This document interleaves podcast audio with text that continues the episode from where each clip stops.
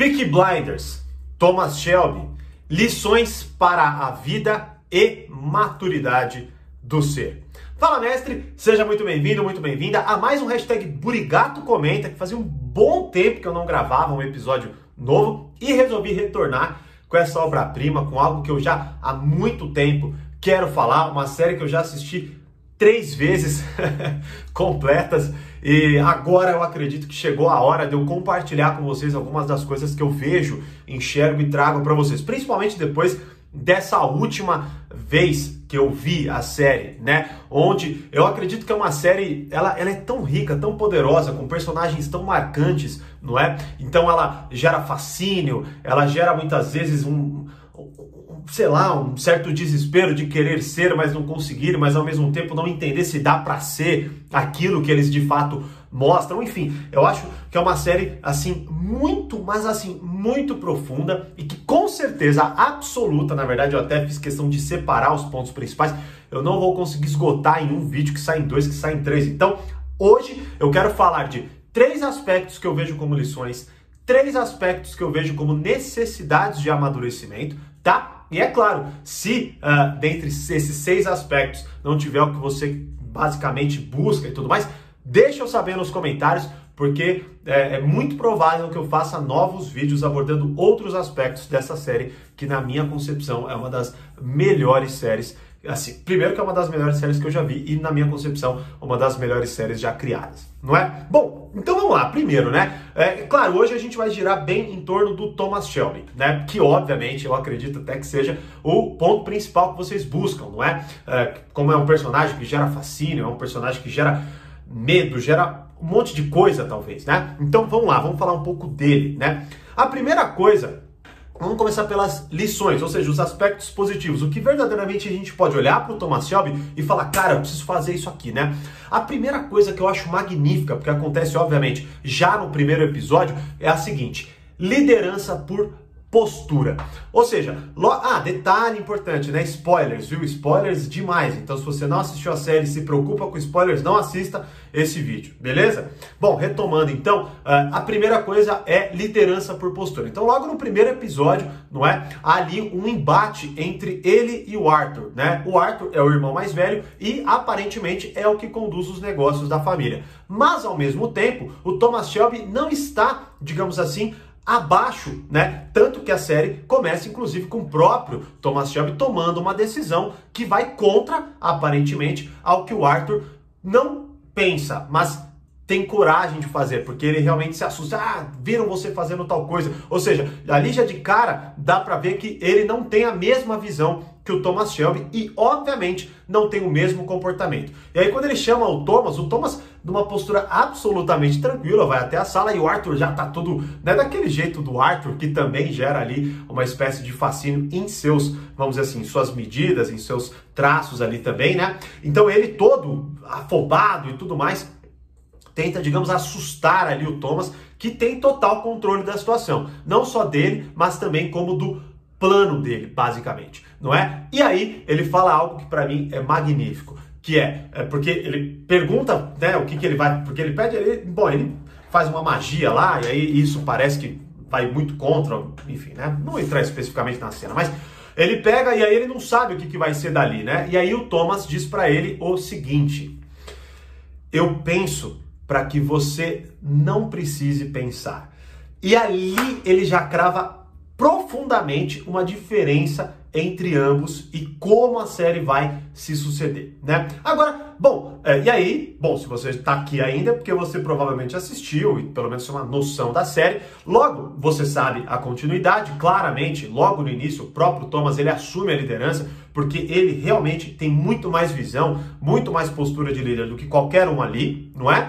E uh, o, que ele divide também com a Poli, mas não vou entrar nessa linha, pelo menos não hoje, mas uh, o que para mim fica muito claro e que a gente deve profundamente tirar como lição disso daí, é que assim, ele não é um cara que esbraveja suas qualidades, ele não é um cara que briga pela liderança, ele não é um cara que fica falando do que ele é, do que ele pensa, do que ele pode ser ou do que ele pode não ser. Simplesmente olha, toma uma decisão e faz. E aí, automaticamente, ele assume o papel de líder porque as pessoas percebem que isso é o melhor a se fazer. Em nenhum momento ele assume o papel dele, em nenhum momento ele fala, eu sou o líder, eu é que vou mandar nessa parada aqui. Não, ele simplesmente instala essa dinâmica a partir das suas próprias atitudes. Veja bem, hoje a gente vive, é, claro, isso é hoje, não é época especificamente, mas muito se faz hoje de a gente querer esbravejar nossas qualidades, esbravejar quem a gente é, esbravejar o que a gente quer e qualquer coisa assim, né? E o Thomas, ele mostra claramente de uma forma muito simples, direta e prática que não é assim que a dinâmica das coisas funcionam. Então, logo, se você busca alguma coisa, se você quer provar alguma coisa, se você quer, por exemplo, assumir determinada coisa, vá lá, faça e mostre, instale essa dinâmica, certo? Não fique esbravejando. Você vê hoje, por exemplo, muitas vezes pais, me respeita e não sei o que lá, ou seja, querendo ah, basicamente forçar certas coisas. E na verdade, falta uma postura profunda ali de respeito, certo? De, de uh, uh, até talvez de imposição em certo sentido, né? Então, veja bem, se você quer e se você precisa ficar pedindo, se você precisa ficar exigindo, bom,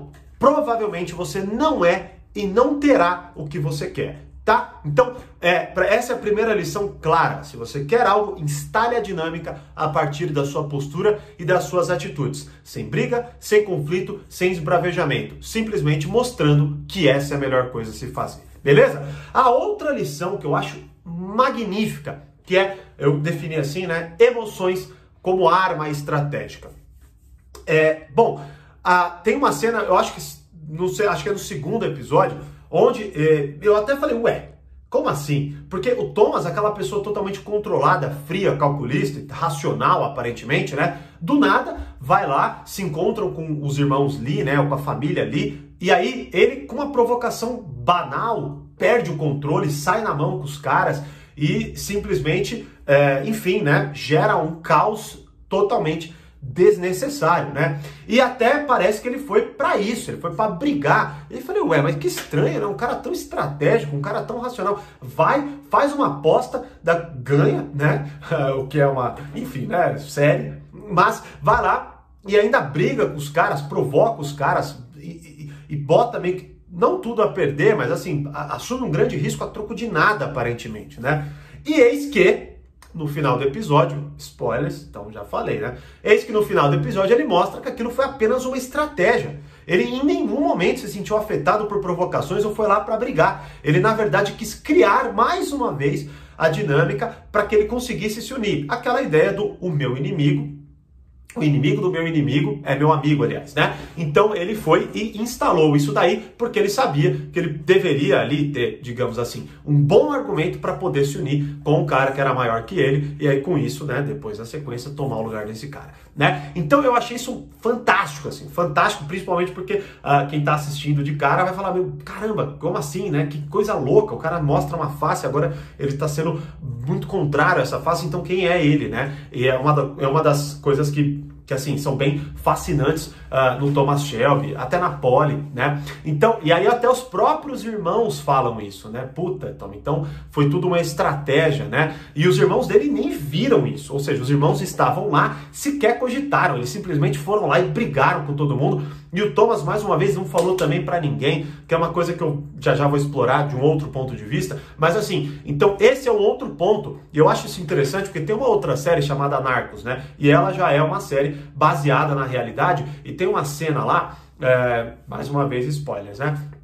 Tem uma cena onde um dos chefões do cartel, eu acho que é do cartel de Cali, Uh, é, acho que é do cartel de Cali, que é o contra o, o Pablo Escobar lá, né? E aí é, esse, ele, o, esse chefão tá preso, e aí ele briga com. Ele é extremamente corrupto, ele briga com os policiais, briga com os caras da justiça e tal, não sei o que lá. E aí, ah, vocês precisam fazer, porque senão tal, tal, tal, tal, tal, tal, tal, tal, faz ameaças. E quando ele sai, ele sai sorrindo da cela, abraça, se eu não me engano, o filho dele. E aí é, ele pega e abraça o filho dele e ele fala: para que certas coisas aconteçam, algumas vezes a gente tem que colocar um certo quê de drama, não é? Então, o que, que eu acho interessante disso daí? É que uh, ele, é, é, nesses dois contextos, eles utilizam, e têm essa habilidade, né, que não é algo fácil, de uh, uh, utilizar as emoções como arma estratégica. Então é algo até que o próprio Robert Greene fala bastante nos livros dele, que é basicamente o que? Você conseguir mostrar uma face de irritação, você conseguir muitas vezes intimidar, certo? Mas dentro de você, você tem uma calma e uma tranquilidade que não são aparentes. Ou seja, parece que você está descontrolado, mas na verdade você está no controle. Você está de certa forma atuando ali, né? Bom, isso, é claro, né, há muito os seus contextos. É, você se você parar para analisar muitas vezes, até vai acontecer de, sei lá, eu, por exemplo, se eu estiver falando de alguma coisa muito profunda, emocional e forte, você vai ver que talvez uh, uh, é, eu, eu, seja mais efusivo e tudo mais. Então, é, essa, eu vou colocar nesse termo, mas é, é, mais, ou menos, mais ou menos isso, essa teatralidade, né? Ou seja, é você ter a capacidade de uma espécie de teatralidade. Talvez, por exemplo, quando você, sei lá, for educar alguém e você tiver que mostrar uma face um pouco mais uh, uh, intensa, que você consiga fazer isso dentro de um ponto de vista de tranquilidade e não de descontrole. Então, assim, é muito importante isso, porque na verdade nós já fazemos isso. O problema é que nós fazemos de um ponto de vista muito mais descontrolado. Tem até um texto que eu publico, já publiquei várias vezes, até tem vídeo aqui no, no meu canal sobre, que é uma pessoa que te irrita, te controla. Logo, você pode até mostrar uma face de irritação, mas você não precisa estar irritado. Essa é a lição e para mim isso é profundamente sábio e poderoso e necessário para você lidar com, ah, enfim, com toda a vulnerabilidade que o mundo te apresenta. Certo? Bom, próxima lição é: controle seu corpo, controle sua mente. Aqui, bom, basicamente é o seguinte: Uh, muitas vezes você olha o, o, Thomas Shelby e você vê, cara, como eu consigo ser calmo que nem ele? Como eu consigo ter essa frieza, essa racionalidade ou o que quer que seja? E aqui entra exatamente essa lição: controle o seu corpo, controle a sua mente. É claro que não é tá, uma equação exata, não quer dizer que sempre você vai conseguir tal, fazendo, fazendo as ressalvas, mas qual que é o ponto fundamental que eu acho excepcional nele? É que ele é muito tranquilo nos seus movimentos. Ou seja, você pode ver que ele pode estar numa situação absurdamente adversa. Ele acende o cigarro com a mesma tranquilidade de que se ele tivesse no pub dele tomando um uísque, né? Ele tem uma calma muito profunda. E isso é muito interessante e você vai comece a observar em você, conforme você conseguir fazer isso daí. Você vai ver que hora ou outra alguém vai te falar uma coisa, vai acontecer coisas que vão te assustar profundamente, que vão te irritar profundamente, até por exemplo, nas emoções como arma estratégica, mas quando você consegue perceber isso, que é um ponto, e a partir do momento que você percebe, você controla os seus movimentos, porque os seus movimentos eles são controláveis. É muito mais fácil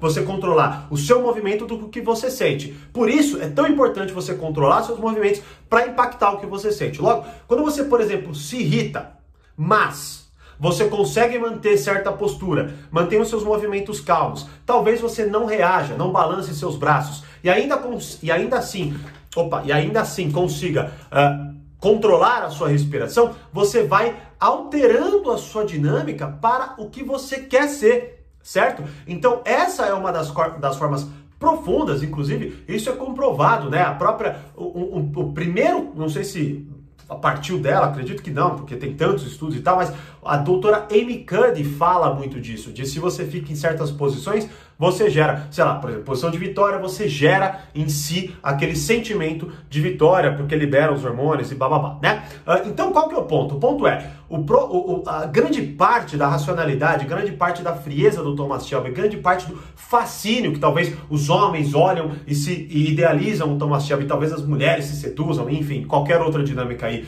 que possa ser possível, né? Uh, o que acontece muito também desse de, de, dele, dele se tornar essa figura é que ele consegue controlar os seus movimentos e com isso ele consegue ter a calma de dizer o que ele quer dizer no momento que ele precisa dizer. Então ele não se afoba, ele não acelera a sua fala, que é outra parte de movimento. Ele não fala é, é, imediatamente quando as pessoas se calam. Você pode ver que ele pensa antes de falar. Muitas vezes, quando ele precisa de um tempo, ele vai lá, toma a bebida, traga seu cigarro e só depois ele fala. Então você vai ver, e se você começar a prestar atenção nisso em você, você verá que isso tem um efeito calmante, ou seja, você consegue se controlar mais com isso, né? Bom, já me estendi pra caramba, não achei que fosse tão longo. Hum.